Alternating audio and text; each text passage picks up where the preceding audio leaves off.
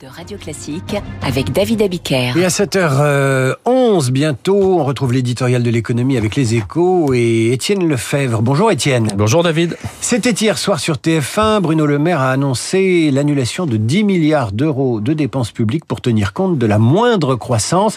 Est-ce le tournant de la rigueur? Eh bien, c'est en tout cas le retour sur Terre après des années de quoi qu'il en coûte et ce retour est brutal. Jusqu'à présent, en effet, les recettes fiscales dépassaient chaque fois les attentes et la dette était facile à financer. Mais là, avec une croissance à l'arrêt et des taux d'intérêt qui remontent, c'est fini. D'autant qu'il n'y a plus de bouclier tarifaire à débrancher. Il faut donc s'attaquer aux dépenses structurelles de l'État.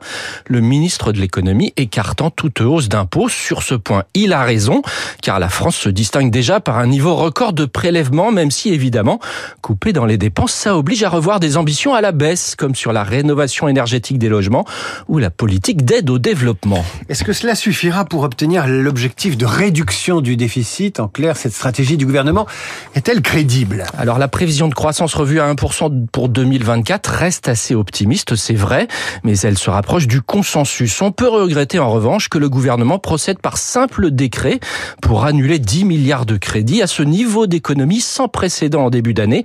Faire voter un budget rectificatif au Parlement aurait été plus crédible.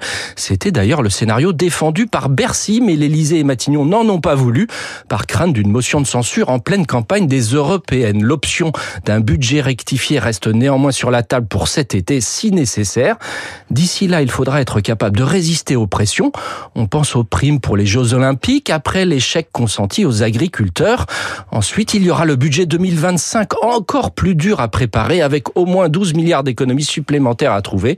Et cette fois, la technique du rabot ne suffira pas. Il faudra s'appuyer sur de vraies réformes. Ça ressemble à la danse, là, un pas en avant, deux pas en arrière budgétaire. hein. Merci Étienne. Et Bruno Le Maire euh, et son positionnement politique, cette fois-ci, nous en reparlerons à 7h25 dans les coulisses de la politique avec David Doucan. Radio Classique, il est 7h13.